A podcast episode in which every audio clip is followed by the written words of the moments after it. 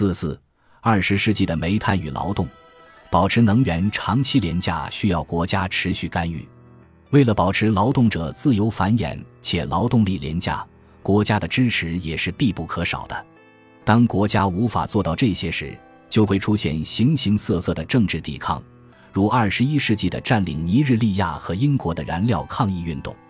二十世纪又一次对廉价燃料的需求，让我们不禁将现代的反抗运动与一五二五年的农民战争联系起来。请记住，作为森林共同所有权的一部分。当时，农民希望获得木材作为燃料和建筑材料。二十世纪的反抗运动也与住房和能源有关。工人需要遮风避雨的住所，当然这是要花钱的。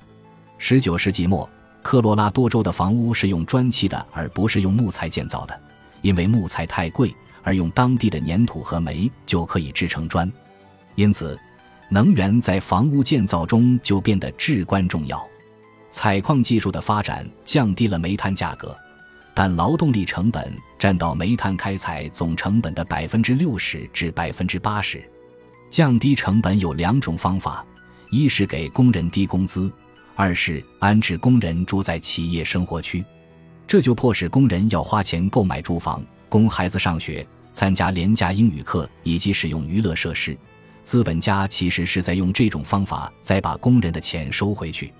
工人几乎无法掌控自己的生活，他们觉得到这个企业生活区居住就像是再度被封建化，而没有感受到资本主义的仁慈。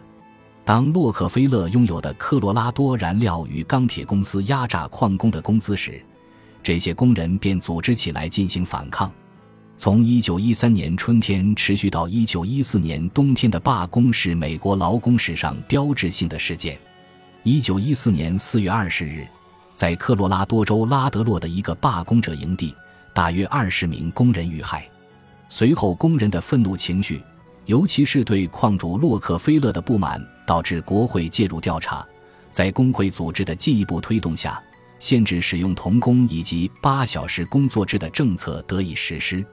政治理论家蒂莫西·米切尔指出，与碳相关的劳工政治对二十世纪产生了深远的影响。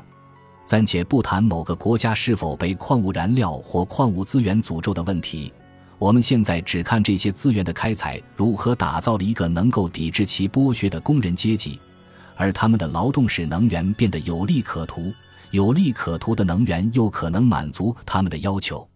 突然之间，国家的梦想变得比以前更加远大，正是因为廉价能源为实现国家梦想提供了保障。